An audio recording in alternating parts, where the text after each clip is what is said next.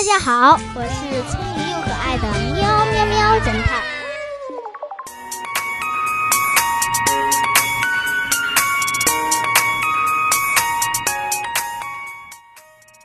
小朋友们，今天我们讲的故事是一个火车上的珠宝失窃案。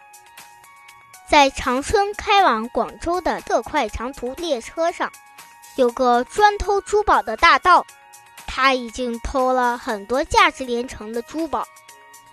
在半夜时分，趁其他旅客都熟睡了，他偷偷地钻进了一个软卧的包间，偷走了一个富商准备展出的钻石。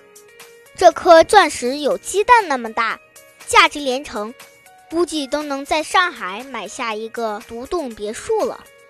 这富商早上五点起床时，发现钻石丢了，便立即报了警。车上的乘警马上进行了调查。富商说，他昨天夜里十一点左右睡着的，到发现钻石丢失这六个小时内，火车没有停过站。这节车厢的车门是自动控制的。开门记录也显示，在钻石丢失的这段时间，没有人打开进出的记录，而且车厢内的所有窗户都是全封闭的，没有破坏的情况。乘警仔细搜查了车厢内每一位乘客的身上、行李、座位等隐蔽的地方，均没有发现那颗大钻石。那么问题来了，在车厢没有人进出。车窗全封闭的情况下，富商的鸡蛋大的钻石是怎么丢的呢？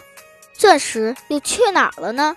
聪明的小朋友们，快开动你聪明的脑筋来仔细想一想，钻石去哪了呢？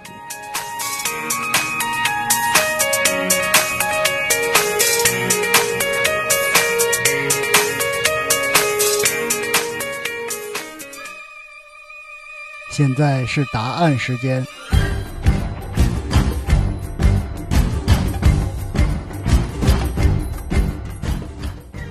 朋友们可以先暂停播放，自己想想答案，再继续播放。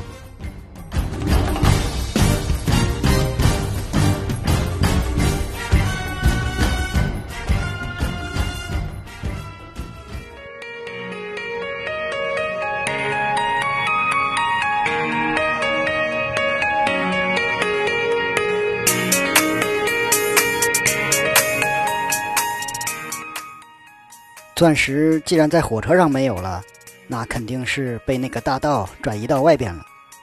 唯一的可能就是在车厢内厕所的排污口，大盗偷完钻石，将钻石从厕所的排污口用水冲出去，让同伙在附近等着捡起来。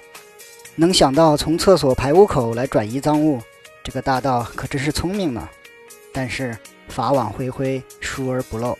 经过警察的仔细盘查和推敲。